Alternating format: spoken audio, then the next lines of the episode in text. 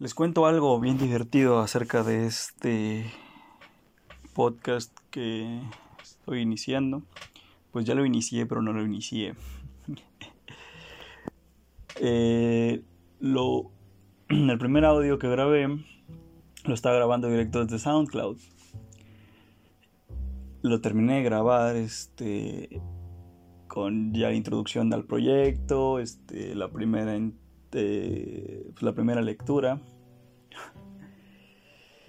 Y, se estaba subiendo desde la aplicación, desde mi celular. Eh, no sé qué pasó, que de pronto solo se interrumpió la, eh, la carga hacia Spotify, hacia SoundCloud y, y perdí, perdí el audio, perdí todos los minutos que se habían grabado. Entonces, eh, les comparto esto porque realmente es un proyecto bastante personal y casero, bastante crudo. Este, no tengo mayor producción más que más que mi celular y todas las ganas de compartir lecturas con pues, con quien esté interesado, ¿no? Entonces voy a puntualizar, eh, ah, bueno, y sobre todo para decirles que, que pues no sean tan como yo, soy muy empirista y hasta que no hago las cosas aprendo y creo que ya aprendí mi primera gran lección. Y al menos grabarlo desde el celular y conservar el audio para subirlo después. Bueno. Eh, voy a puntualizar. Eh, este nuevo proyecto es muy personal, este, sobre todo por eh, estar enmarcado en esto de la eh, cuarentena con respecto a la pandemia este, de SARS-CoV-2 o COVID-19. Grabo esto desde México y yo soy, sin ahondar mucho en ese cotorreo, solo es como yo soy de los privilegiados que se pueden quedar en casa por no una actividad esencial. Mi actividad no esencial en esta institución que eh, nuestra eh, que nos está respaldando como empleados, no solo a mí, sino a mis compañeros, eh, trata de la promoción de una lectura. Este, soy bastante empírico en ello, este, no me considero un promotor de lectura como tal, hay gente que tiene años haciéndolo y que incluso tiene este, profesionalización en ello. Entonces, yo solo trato de hacer lo mejor que puedo y, este proyecto eh, pues se enmarca en, lo que en algo que me gustaría acotar. Los epidemiólogos, este, las enfermeras, los médicos, todo el personal de salud, eh, todos los, profesional, los profesionales de la sanidad están conjuntando esfuerzos para tomar las medidas y las recomendaciones adecuadas para el control de esta epidemia, al menos aquí en México. El gobierno está haciendo todo lo que puede este, para ello. Y los agricultores y la gente que provee servicios de agua, luz y telecomunicaciones y todos los bienes o los productos consumibles, pues están sosteniendo todo esto, ¿no? Sin embargo, eh, hay que también tomar en... Más bien, digo esto porque ellos están haciendo la chamba de sostener el, país o esta sociedad. Quienes en un principio en lo, individual nos están ayudando a sobrellevar el encierro para las, para las personas como yo que sí se pueden quedar en casa y salir solo a lo indispensable. Eh, que son creadores de historias, creadores de contenido, este, músicos, este, todo esto ¿no? que tiene que ver con el cine, la, eh, la televisión y estas cosas, ¿no? Son los que en un principio en lo individual nos están echando la mano. Y lo siguiente que me gustaría acotar es que a pesar de que en lo individual iniciemos, o más bien se viva, ¿no? Cuando consumimos historias, ya sea en la televisión, en, que por televisión me refiero a series y documentales y estas cosas, o series documentales. Este, em, el cine, em, la literatura, pues, o cualquier otro contenido que tenga que ver em, con todo esto, si bien uno lo, consume, lo eh, consume desde su individualidad, al final hay un aspecto social en el sentido de que lo compartimos. Y aunque no nos demos, o sea, con nuestros amigos, familiares, o sea, cuántas veces no nos ha pasado que escuchamos una canción y queremos que todo el mundo la escuche, vemos una película y queremos que todo el mundo la vea, leemos un, este, alguna obra literaria y queremos que todo el mundo la lea. Y así. Eh, entonces, en ese sentido, eh, lo que pasa entre ese consumo individual y, compartirlo, porque aparte hay que tener en cuenta que también vamos acompañados al cine, lejos de ir a cotorrear al cine, que pues eso no se me hace adecuado.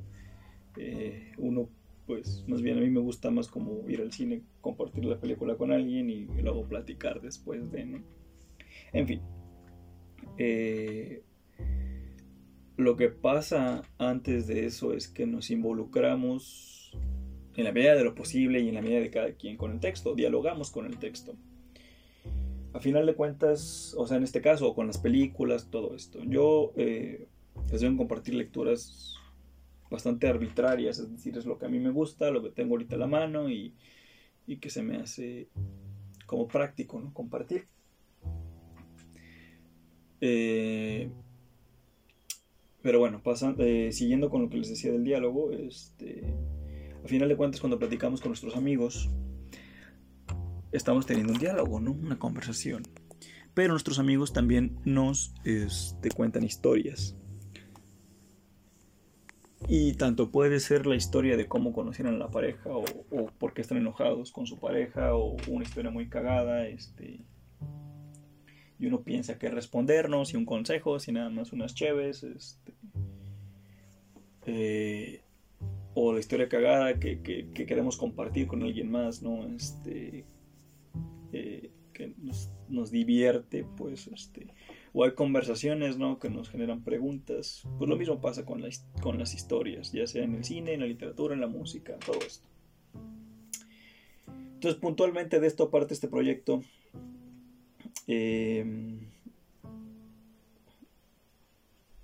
me gusta mucho la literatura y es una especie de granito que quiero aportar para la gente que es como yo si se puede quedar en casa o que puede escuchar algo, ¿no? Mientras cocina, mientras va en, transporte público, todo esto, ¿no? Em, y bueno, ¿qué vamos a estar eh, leyendo a Eusebio Robalcaba con Desgajar la Belleza, que tengo un texto que, que describe mi relación con esta novela, que es súper apasionada, que es súper romántica y que hasta cierto punto es enfermiza. En el reverso dice, Desgajar la Belleza es una novela, advierte su autor, condenada al fracaso. Todo en ella está encaminado al mismo punto, dejarse llevar por la pasión, ser uno con la pasión, pasión por amar, pasión por ver, pasión por oír, pasión por oler, pasión por tocar. Los personajes entran y salen del mismo borbollón, la pasión. Están allí donde la pasión se manifiesta en toda su plenitud, pero desgajar la belleza está condenada al olvido porque hoy día ya nadie quiere oír hablar de pasión, todo menos la pasión preferible mantenerse tras la línea transgresora, donde nada ni nadie perturbe el hábito de las buenas costumbres. Desgajar la, belleza, desgajar la belleza quizás capte la atención de un lector, aquel que camina en contra de la tormenta, en cuyo rostro no es difícil adivinar la cuenta pendiente del sufrimiento. Hacia ese lector va dirigida esta novela. Ojalá lo decepcione, para que no dé su brazo a torcer y las fuerzas adversas lo unjan. Eh, entonces, bien, creo que ahí lo explica bastante bien. Nos da una idea clara de qué es la novela. Eh, vamos a conocer un poquito acerca de Eusebio Rubalcaba. Bueno, antes de pasar a Eusebio Rubalcaba, me gustaría aclarar que, aclarar que vamos a estar leyendo también Extrañando a Kissinger de Edgar Keret en la entrega de su respectivo audio, o más bien en su respectivo audio. Voy a leer la parte tercera. Y estaremos leyendo también a Fernando del Paso con sonetos del amor y de lo diario. Hago esta acotación para explicar un poco y que me ayude a mí también a organizar el proyecto. El proyecto eh, se va a manejar por entregas, es decir, una entrega va a consistir en un capítulo de Desgajar la Belleza, un cuento o un relato, mejor dicho, un relato, bueno, depende a quién le pregunten, ¿no? Este, pero bueno, un relato de Extrañando a Kissinger, de Edgar Keret, y un poema de Fernando del Paso, de sonetos del amor y de lo diario. En sus respectivos audios voy a hablar un poco de ellos, pero eh, voy a intentar de que una entrega se componga de, estos tres eh, contenidos.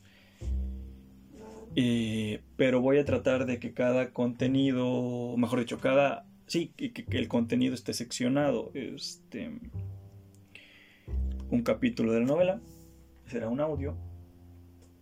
Un, otro audio será el relato de Extrañando Kissinger. Y otro audio será el poema. Todo eso va a conjuntar la primera entrega del podcast pero lo voy a dosificar en la medida en que eh, también sea un poco más este, accesible ¿no? y que no sean audios kilométricos. Em, bien. Entonces voy a proceder con Desgajar la belleza de Eusebio Robalcaba. Eusebio Robalcaba, Guadalajara, Jalisco, 1951. Si no, me, si no me equivoco, llegó él hasta 2018.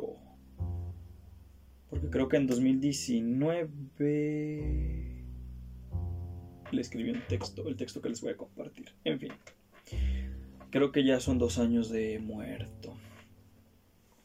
Eh, ha publicado diversos géneros literarios, novela, Un hilito de sangre, desde la tercera noche, cuento, Nunca te amarraron las manos de chiquito, Clint Eastwood, Hazme el amor, ensayo, Las cuarentonas, primero la A, poesía, con olor a Mozart, Las jaulas colgantes y otros sonetos, periodismo cultural en medios varios. La única ambición que reconoce es beber tranquilamente mientras escucho un poco de Mozart, en la intimidad de la casa, porque en cantina alguna pondrán al divino, lo cual está bien, dice. O reconocía, ¿no? Porque pues ya falleció. Él me parece un tipo bastante honesto y, y, me gusta bastante porque yo creo que no era muy pretencioso, o sea, nos vamos a dar cuenta que sí tenía gustos de lo que actualmente podemos mencionar como o denominar como mamador ya que la novela tiene diferentes referencias hacia... Además le gusta la música clásica, ¿no? O académica, como algunos le hablan, le llaman, perdón. Eh, entonces, este... Pero a pesar de tener gustos de mamador, que de la poesía y que escribe y que le gusta la música y todo el rollo, este, la música académica, me parece un tipo bastante honesto, o me parecía un tipo bastante honesto. A mí me hacía mucho la ilusión de conocerlo, pero bueno, ya falleció. Y de hecho me sentí bastante... Eh, bastante este, fan, o sea, fanboy, este, porque cuando visité Ciudad de México por primera vez como turista, que conocí muy poquito, pero lo primero que quise hacer fue ir a la Fonoteca Nacional, porque yo sabía que era un lugar en donde, era un lugar que el frecuentaba. Y sí, llegué ahí y le pregunté a los trabajadores, ¿no? Acerca de Eusebio Robalcaba y, y les conté mi historia, que yo había conocido su obra y que no la conocía toda. Total, yo, yo era todo un adolescente, ¿no? Este, claro, ya era mayor de edad, ¿eh? pero bueno, la madurez me vino demasiado después. En fin, es otro tema. no, pero... Eh, y este libro llegó a mí por un préstamo, pero ya lo conseguí, que fue una odisea de conseguirlo lo conseguí de puro milagro por Amazon. Eh, y, ahora está conmigo. Y se los quiero compartir. Eh, pero bueno, me parece un tipo bastante honesto. Sin grandes pretensiones más que escribir y escuchar música y todas esas ondas. El epígrafe que tiene la novela es, las palabras son la sombra de los hechos. Las palabras son la sombra de los hechos. Lo escribe Baltasar Gracián y me parece bastante chido porque, como les comentaba hace rato, uno, le, uno cuenta historias con sus amigos, uno le cuenta el chisme a alguien, uno le cuenta algún problema o lo que sea. A fin de cuentas nos la pasamos contando historias. En la oralidad todo el tiempo, por teléfono, en persona, por videollamada. Eh, y al final las palabras lo único que están haciendo es rescatar o un poco uh, dibujar el patrón o como que la... sí, sí, sí, este, uh, dibujar el boceto de lo que nos pasó o de algo que imaginamos o algo así, ¿no? Y esto lo comunicamos a través de las palabras. Entonces, para mí, de alguna manera, y, y, y algo que me, que me, gusta de esta novela es que a mí me gusta creer que, que, que sí pasó, que es real con uno que otro adorno es súper romántica, este, romántica, como les decía, hasta cierto punto enfermiza, nos iremos dando cuenta, pero, pero, pero es parte de relacionarnos con los textos, es decir, eh, digo, a veces uno se va de bruces, ¿no? Y quiere replicar la literatura o vivir así, y eso tiene sus consecuencias graves a veces, eh, más nobles, este, en otras ocasiones. Pero me gusta ese epígrafe porque es como, claro, creo que el testimonio, más bien todas estas palabras que están en tinta impresas, eh, son el testimonio de esta historia que sí ocurrió. A mí me gusta pensar eso. Bien, la dedicatoria es para Coral, que según yo, de lo que investigué, creo que Coral es su viuda. Eh, y es fotógrafa entonces me parece bastante denso por lo que vamos a ir leyendo. Bien, primera parte. 1. La pasión. Platicamos de ella. ¿Te acuerdas? Aquella noche nos habíamos amado como si amarse fuera prohibido, como si intempestivamente fuera a entrar mi esposa o tu marido o como si alguien nos estuviera espiando y lo supiéramos. Teníamos tiempo de no hacerlo así, de no entregarnos así. ¿Quién sabe? Esas cosas no se pueden planear, ocurren y ya. De pronto se empieza uno a besar, en los sitios más impensados, en las circunstancias más insólitas, sin ir realmente preparados. Porque lo que porque lo porque sucede lo contrario, o mejor dicho, porque lo contrario es lo común, que uno se prepare para amar. Un hombre y una mujer dicen, vamos a hacer el amor, pagan lo que haya que pagar, se ocultan donde deben ocultarse y lo hacen. Me levanté por un trago del whisky cuyo olor te fascina, el, el etiqueta azul. ¿Qué es la pasión? preguntaste, casi para ti misma. No lo sé, yo cuando menos lo ignoro. No lo sé, pero la siento, la advierto.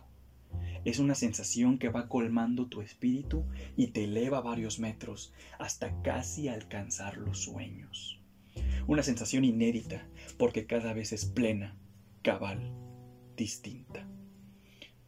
¿De veras quieres saber lo que es la pasión? Pregunté. Y puse un compacto de Schumann, del atormentado Schumann. Esa es la primera cuartilla de Descajar la Belleza. Ah, no es el primer capítulo, pero me parece una cuartilla perfecta. O sea, es como... Realmente me parece una excelente introducción. Si fuera un ensayo sería como... Todo está ahí. Este... Y te está diciendo de qué va a tratar toda la novela. Y creo que lo... O sea, es magistral. Además de que el ritmo y todo esto de te va guiando. Y, yo, a mí me parece que se va elevando, se va elevando. Y luego va descendiendo. Pero es tan grave y es tan apasionado. Y, y, es como bastante serio. Y, de ahí. Yo desde ahí me enganché, desde las primeras líneas. Desde, o sea, terminé la cuartilla y fue como. Ok. Y bueno, esta novela la he leído como cuatro veces. Esta creo que va a ser la quinta. Pero la cuartilla la he leído varias veces. Muchas diría yo. En fin, continúo. Su quinteto para piano y cuerdas. Qué gran música es esa. Hay más quintetos, no muchos. ¿Quién sabe por qué? Nunca me he explicado por qué los compositores son tan perezosos o por qué pasan de largo ante las formas más altas de la música. ¿Por qué no se sientan a escribir quintetos, con clarinete o con piano, o para dos chelos o para dos violas, o cuartetos, o sonatas para violín y piano, o tríos, como quieran, en vez de componer tanta música insulsa, estilo óperas y cosas así? Si yo tuviera dinero, contrataría un par de compositores para que escribieran música de cámara, solo música de cámara y tendría un cuarteto de base para que tocara todo lo que se me viniera a la cabeza. Empezaría con Hind. ¿Te imaginas?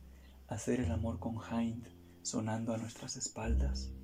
Cuatro músicos tocando para nosotros mientras nos amamos.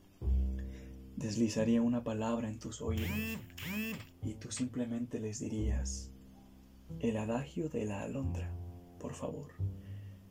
O el alegro de la aurora, y ellos tocarían. Que para eso fue hecha la música, para complacer a una mujer hermosa, para emocionar a una mujer hermosa, para amar. Para eso fue hecho el arte todo, para amar, para demostrar un amor. Todo lo demás carece de importancia.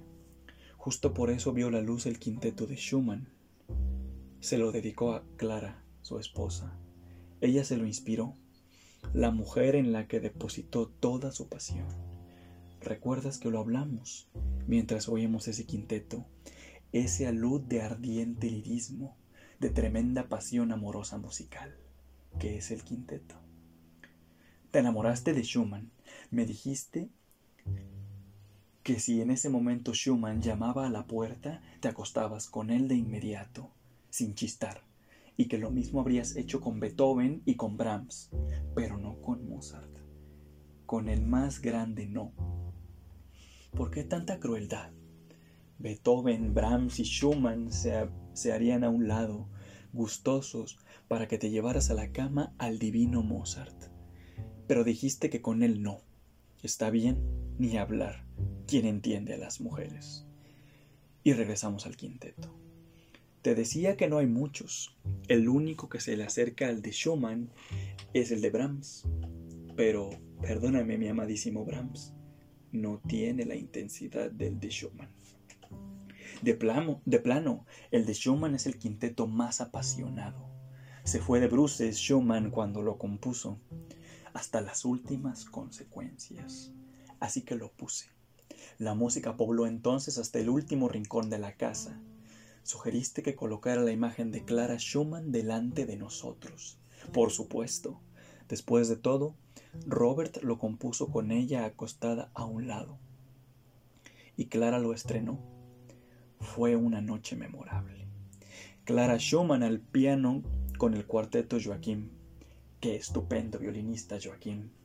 Joseph Joaquín, amigo de Schumann, amigo de Clara, amigo de Brahms es lo contrario del virtuoso deslumbrante. Por ejemplo, de Paganini. Joaquín era enemigo de eso. Amaba la música de cámara por encima de cualquier otra. Dicen que tenía un sonido extraordinario, pues de algún modo el fuego y la dulzura se habían trenzado en su Stradivarius. El Guarnerius se lo regaló a su ahijado Félix Schumann, el hijo menor de Robert y Clara. No en balde, Joaquín estrenó los conciertos más importantes de sus contemporáneos, además de que se llevó a la tumba cuando menos cinco conciertos dedicados a él. Bueno, oímos el quinteto.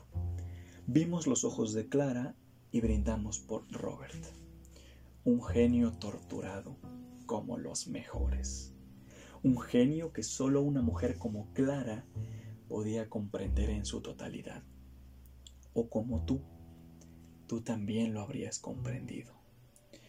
Eso le atraía a ella, no solamente que su marido fuera un músico genial, inmenso, sino que además estuviera marcado por la intensidad, es decir, por la tragedia. Desde su infancia la vida de Robert estuvo determinada por ese sino, la dualidad entre una cosa y otra. En su juventud lo provocaban en igual medida la poesía y la música y no sabía si ser el más grande poeta o el más grande músico de Alemania. Más tarde, cuando funda la Neu Zeitschrift für Musik, que fue la primera revista musical de su tiempo, cuando la funda, escribe bajo dos seudónimos, Florestan y Eusebius. ¿Qué cara pusiste cuando te dije ese dato maravilloso? Que firmaba Eusebius y más aún cuando te expliqué qué caracterizaba cada uno de sus alias. El primero, al conquistador. El segundo, al poeta soñador. Esto siempre me hace mucha gracia porque, o sea, sí es súper romántica esta cosa, o sea, sí es súper idealista y súper coincidencias y y todo tan elevado y tan intenso y tan apasionado y la dualidad y si no es el extremo es, este, es la nada, ¿no? Pero sobre todo porque es como, ok, estos dos tipos se adoran, este, el tipo que le escribe, ¿no? Y a la mujer a quien le escribe. Y comparten todo esto, o sea, los gustos musicales y todas estas ondas, este. Y además a esta persona a, las que, a la que ambos admiran eh, coincide con el, el seudónimo que alguna vez descubrió con el nombre de quien escribe. Porque bueno, aunque no existe el nombre del personaje como tal, aunque creo que más adelante la novela lo menciona como Eusebio, es, es, es inevitable relacionarlo. Por eso a mí me gusta pensar que esto es un testimonio de lo que sí pasó. De un autor que contó una historia muy íntima. Eh, pero bueno, sigue siendo ficción, ¿no? Además, bueno, me, faltó acotar que es del 91, se editó en el 91, en fin. Continúo. ¿Qué cara pusiste cuando te dije este dato maravilloso? Que firmaba Eusebius. Y más aún cuando te expliqué qué caracterizaba a cada uno de sus alias. El primero, al conquistador. El segundo, al poeta soñador. Que equivalen a su doble personalidad ser una cosa o la otra, como siempre en Schumann. Nunca desaparecería esa tragedia entre los dos caminos, pertenecer a este mundo de mediocres y safios o morir, morir forzosamente.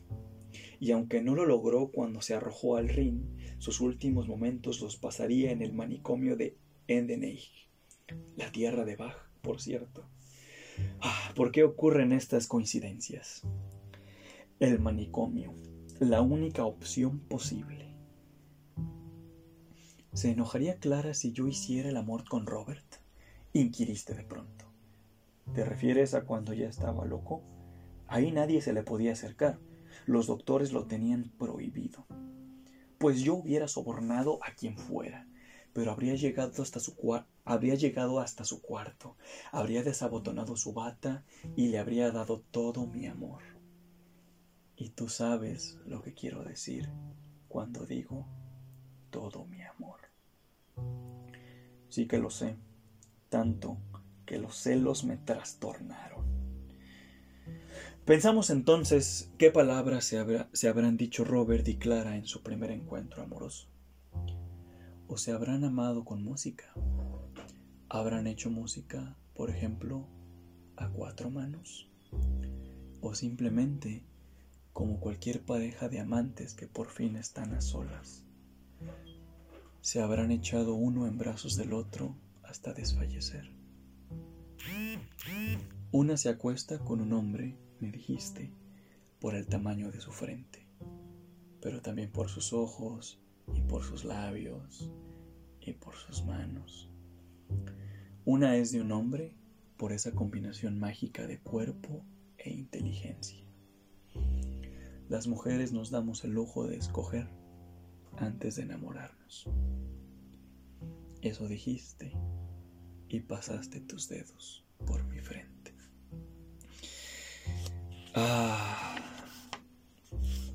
Ese es el primer capítulo de Desgajar la Belleza. Es súper intenso, súper romántico, súper dramático, es tan tajante. Y si eres de las personas que piensa que hay que vivir con intensidad, creo que lo vas a entender muy bien. Pero esta intensidad, eh, bueno, ya nos la irán mostrando los personajes.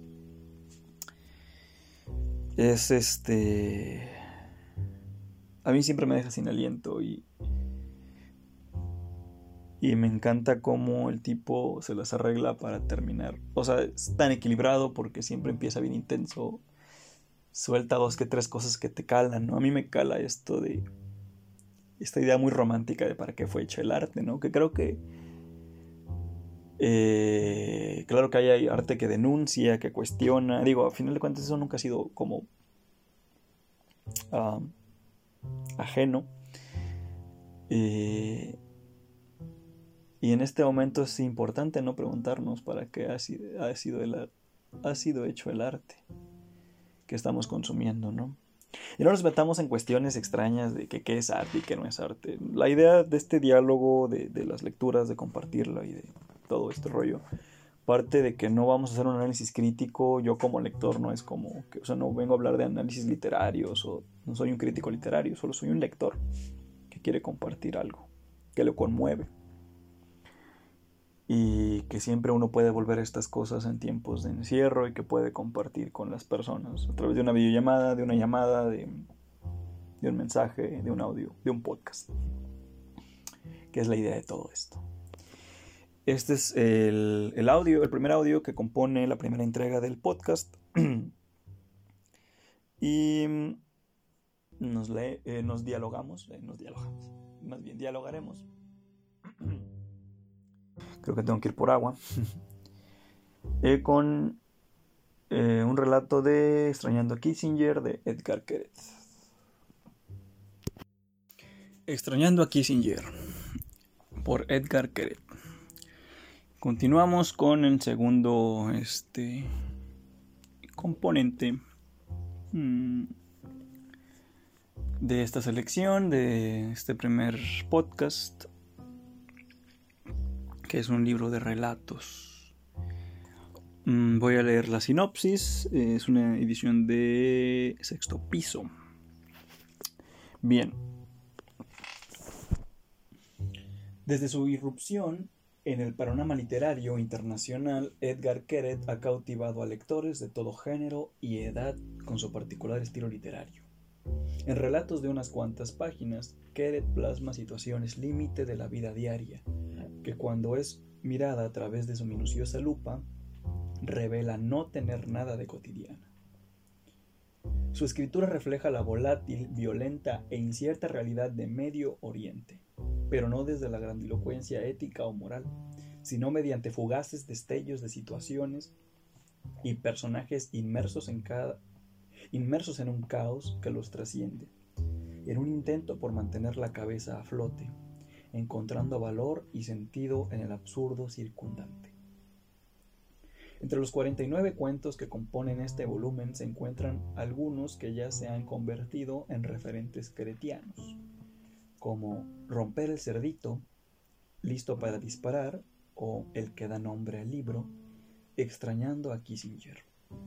Producto de la inagotable imaginación de Keret, el lector se topará con unas gotas para aliviar la soledad con un ángel demasiado perezoso como para volar, o con una hermosa mujer que a lo que que, fuerza de, que a fuerza de pedir a sus novios en turno que se vayan adecuando a lo que ella desea, termina convirtiéndolos en cómodos y blandos puffs, que disfrutan inmensamente cuando se sienta sobre ellos y sonríe.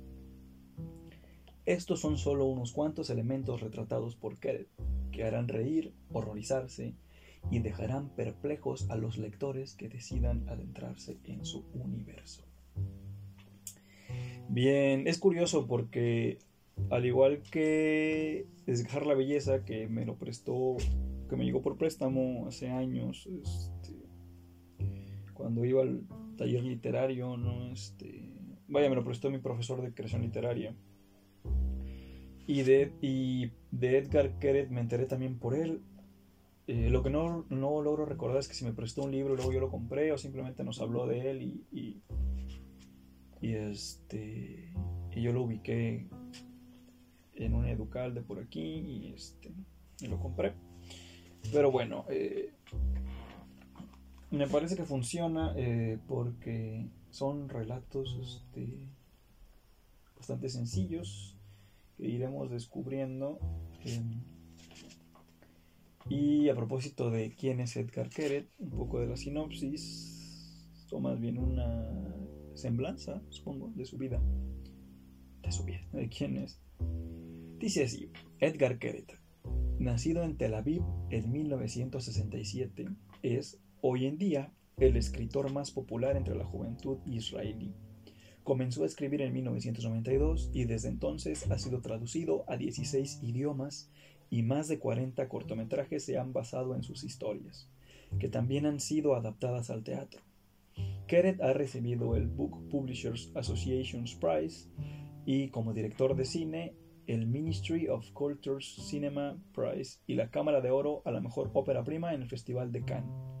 En sexto piso ha publicado los libros de cuentos Pizzería Kamikaze y otros relatos, Un hombre sin cabeza y De repente un toquido en la puerta, así como su libro de crónicas Los siete años de abundancia.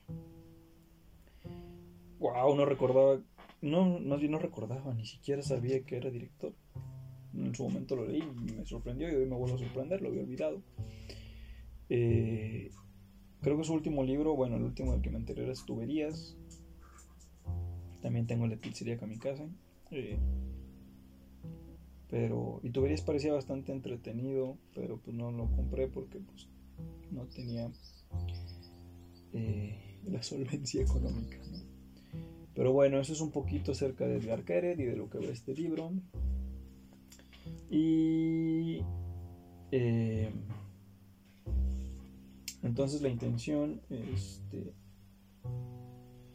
es leer un relato para compaginarlo con un capítulo de novela y vamos a cerrar la entrega del podcast con un poema, Sobre todo porque es con lo que más me relaciono. Recordemos que, que esto es bastante personal y quiero ver cómo sale. Trato de ser bastante honesto y auténtico, ¿no? Eh, casi no leo teatro. Y dije, creo que está bastante equilibrado, ¿no? Este, narrativa extensa, narrativa corta y un poemita por ahí. Así que Edgar Keret es el seleccionado de este segundo audio como segundo elemento. Mm, y tiene como dedicatoria a mi hermano Nimrod y a Uzi. No los míos, sino los de él. Sí, de comediante me muero de hambre. Bien. Em, empieza el libro de relatos con romper el cerdito. Romper el cerdito. Mi padre no accedió a comprarme un muñeco de Bart Simpson, y eso que mi madre sí quería pero mi padre no cedió y dijo que soy un caprichoso.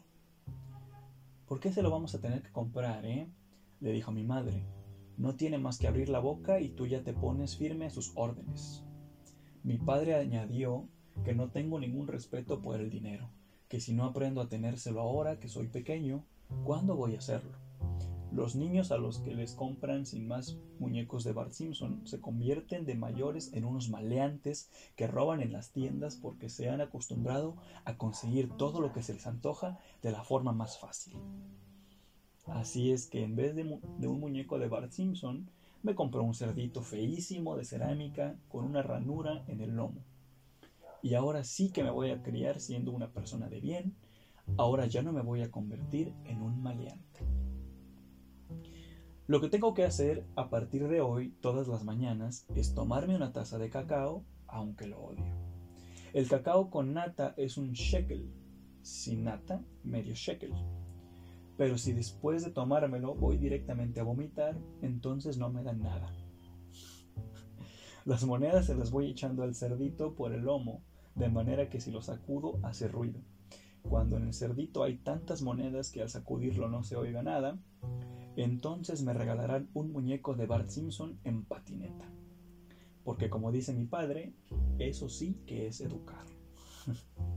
me imagino que shekel es la moneda allá de, de Israel. En fin.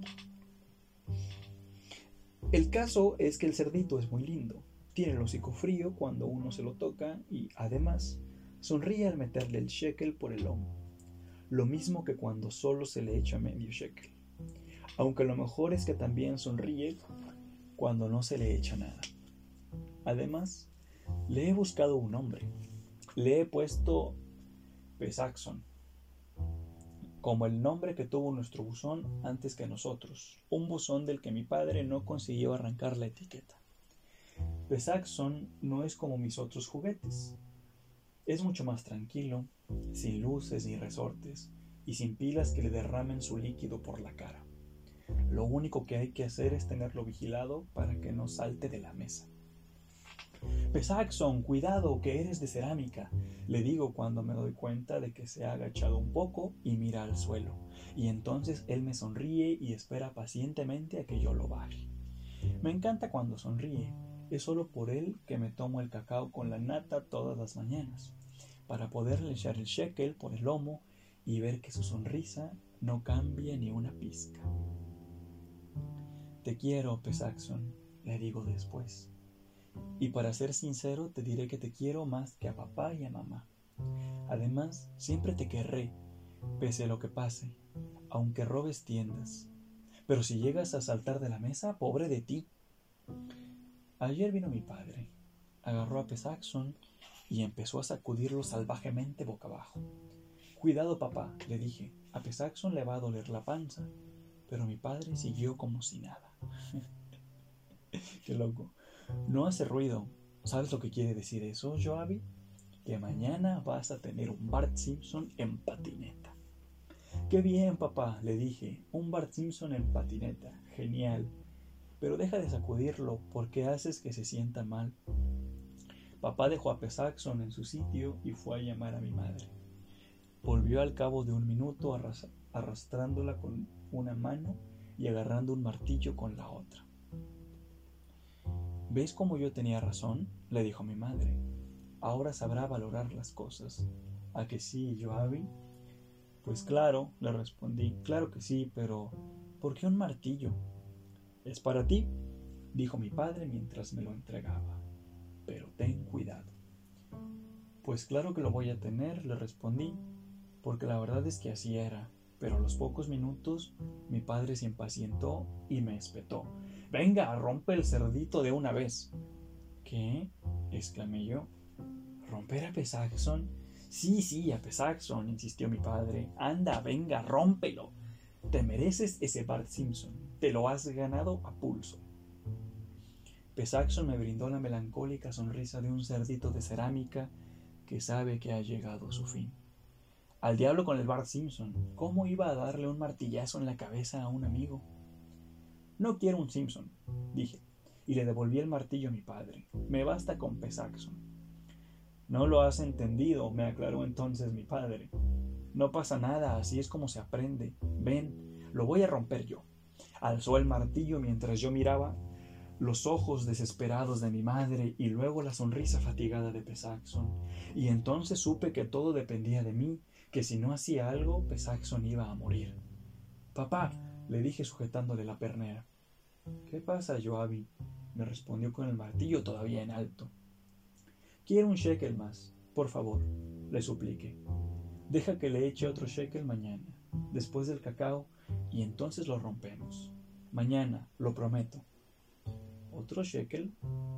Sonrió mi padre dejando el martillo sobre la mesa. ¿Ves, mujer? He conseguido que el niño tome conciencia.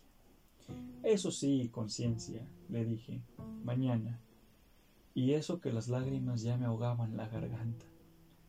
Cuando ellos ya habían salido de la habitación, abracé con mucha fuerza a Pesaxon y di rienda suelta a mi llanto. Pesaxon no decía nada, sino que muy calladito temblaba entre mis brazos. No te preocupes, le susurré al oído, te voy a salvar. Por la noche me quedé esperando a que mi padre terminara de ver la tele en la sala y se fue a dormir. Entonces me levanté sin hacer ruido y me escabullí con Pesaxon por la galería. Caminamos juntos muchísimo rato en medio de la oscuridad hasta que llegamos a un campo lleno de ortigas. A los cerdos les encantan los campos, le dije a Pesaxon, mientras lo dejaba en el suelo, especialmente los campos de ortigas. Vas a estar muy bien aquí. Me quedé esperando una respuesta, pero Pesaxon no dijo nada y cuando le rocé el morro como gesto de despedida, se limitó a clavar en mí su melancólica mirada. Sabía que nunca más volvería a verme.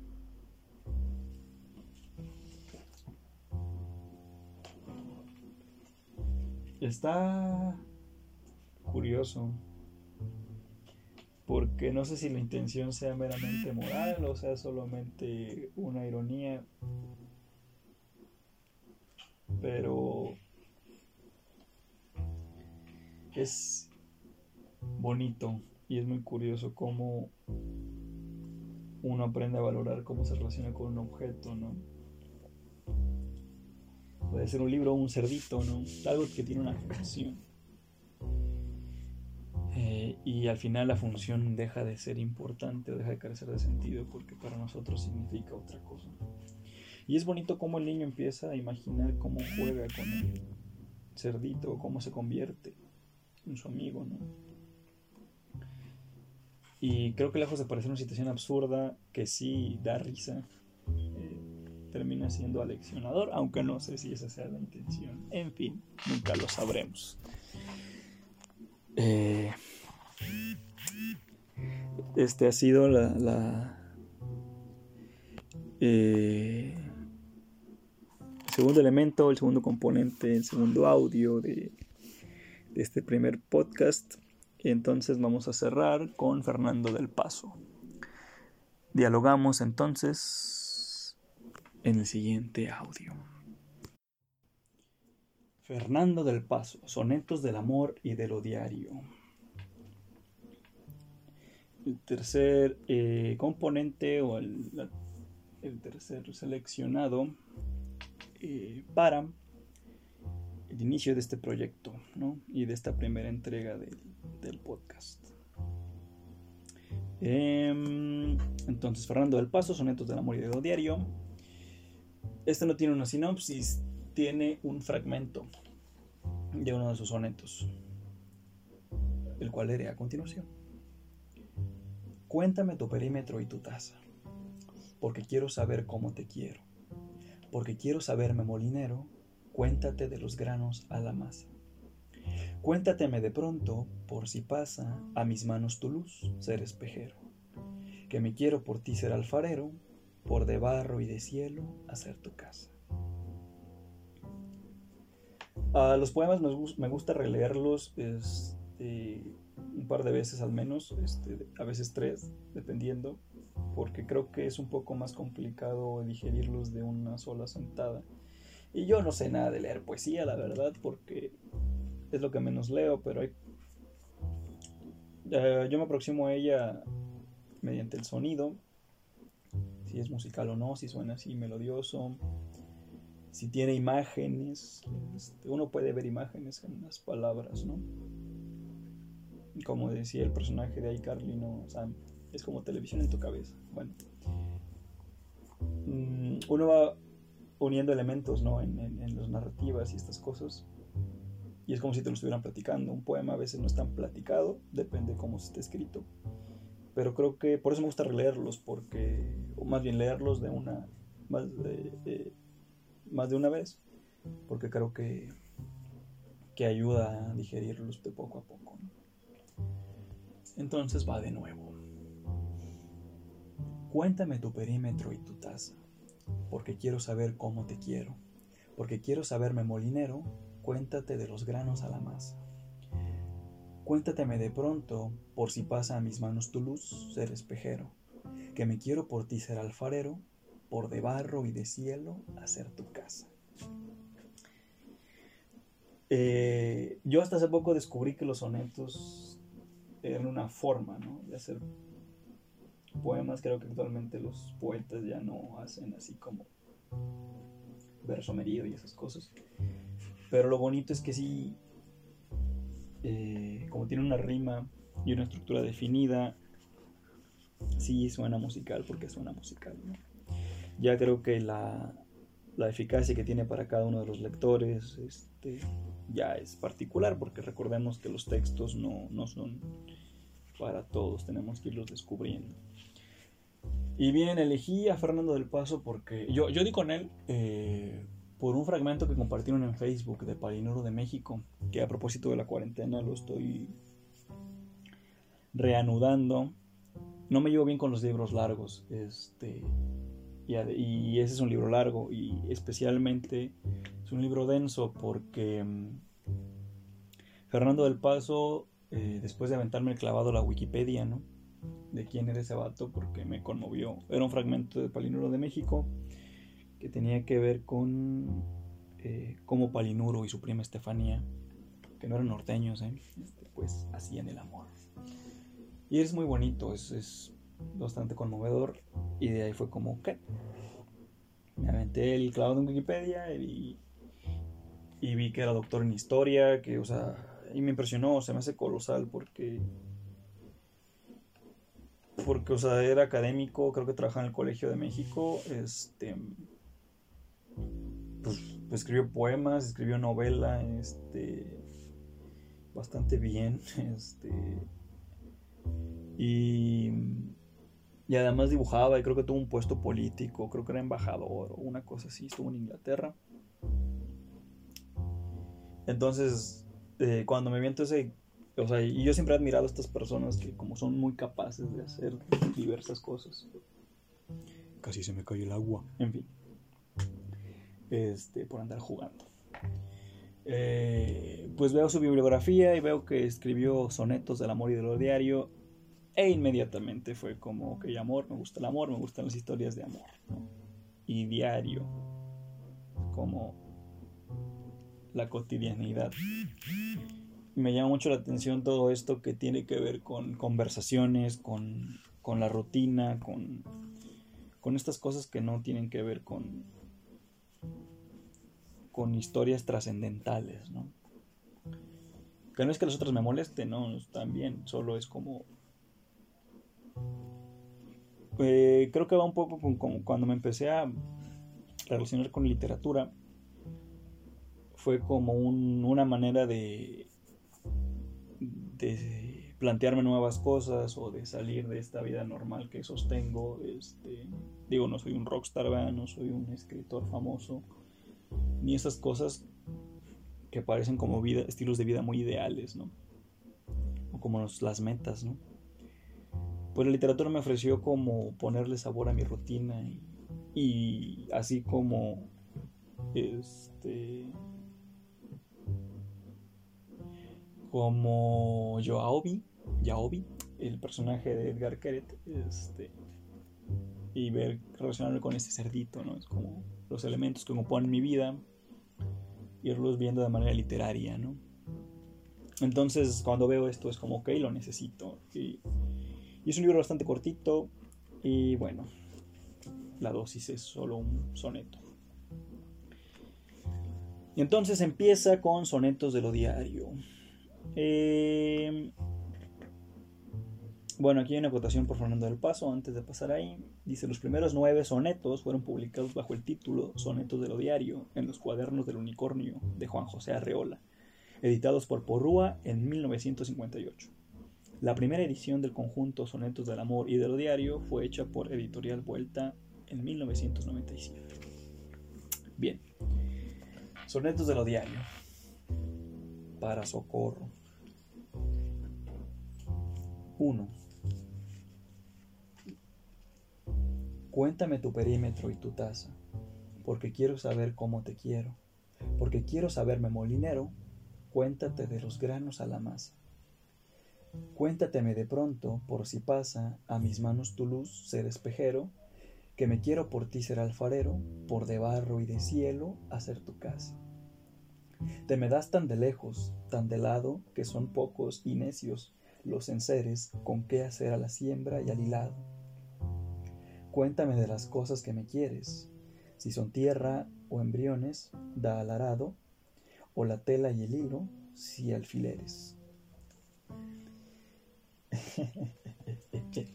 Yo creo que este es el texto más desafiante porque, o sea, para relacionarme con él, porque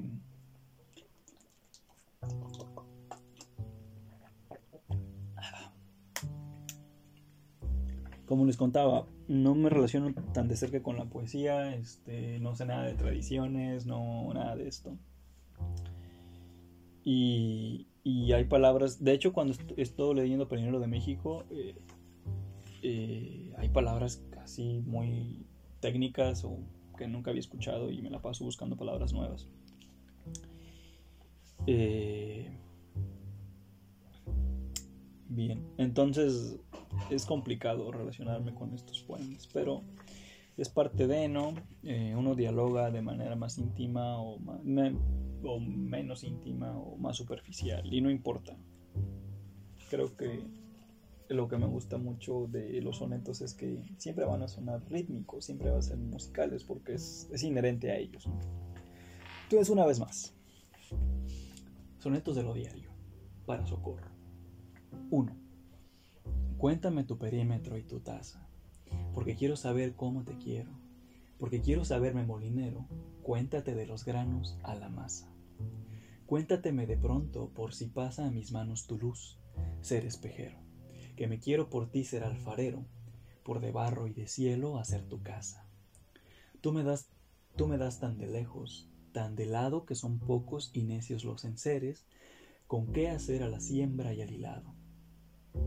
Cuéntame de las cosas que me quieres, si son tierra o embriones, da el arado, o la tela y el hilo, si alfileres. Ok, creo que creo que en las primeras partes habla un poco de esto de cuéntame tu perímetro y tu taza ah, me hace pensar en la cadera, ¿no? De, de socorro, porque se lo dedica a socorro. Y esto de cuéntate de los granos a la masa es como como cuéntame tus detalles, ¿no? Y, voy a ver, y voy a ir viendo como todo tu conjunto. Y lo de la luz y lo del barro, o sea, cuéntateme de pronto, por si pasa a mis manos tu luz, ser espejero, que me quiero por ti ser alfarero, por de barro y de cielo hacer tu casa. Es como, de alguna manera, se la relaciona con ella, ¿no? y quiere como habitarla o quiere quiere asimilarla y, crear. Me parece muy bonito. Lo último ya no sé muy bien, ¿no? Te me das tan de lejos, tan de lado, que son pocos y necios los enseres con qué hacer a la siembra y al hilado. Cuenten, eh, cuéntame de las cosas que me quieres, si son tierra o embriones, da el arado, o la tela y el hilo, si alfileres. No sé, me parece que es como que o me quieres para esto o me quieres para lo otro pero eh, tal vez después lo sabré cuando siga teniendo más bagaje y cuando vuelva a los textos. Porque ya para cerrar, eh, nos vamos a ir dando cuenta que, o más bien me gustaría acotar que uno no es el mismo. Es así como creo que hay una eh, frase de un filósofo griego que decía que uno no se baña dos veces en el mismo río. Bueno, uno no se lee dos veces en el mismo río. Uno no, se, uno no se lee dos veces en el mismo texto. Bien, eh, con eso cierra la primera entrega de este podcast. Eh, tuvo su introducción, eh, su contenido y este y simplemente para cerrar, digo, en esta primera entrega es, es no sé cómo va a estar, supongo que todas van a estar relacionadas entre sí, pero la idea es que también se puedan leer cada una por sí mismas. En fin, si llegaron aquí desde corrido o si llegaste, supongo que puedo hablar de llegaste, porque no es si me va a escuchar una sola persona y aunque me escuche una sola persona siempre es como tener una conversación con alguien, en lugar de una audiencia. No sé, son cosas que iré decidiendo y así mismo eh, quien sea que me esté escuchando, siéntase libre de comentar, porque yo creo mucho en la retroalimentación. Este. Entonces, ¿qué les pareció? ¿Qué puntos a mejorar? En producción, ahorita no. Si les digo, no. Eh, es lo de menos. Solo tengo un celular, unos audífonos inalámbricos con micrófono integrado y, y hay conexión a internet, ¿no? Y estos libros. Este entonces nada muy sofisticado. Pero en lo demás, en la estructura o qué tipo de textos o si, o, si mejorar la interpretación, no sé. Eso por un lado la retroalimentación. Quiero, el objetivo simplemente terminar el proyecto, terminar de leer los libros. Que el, eh, digamos,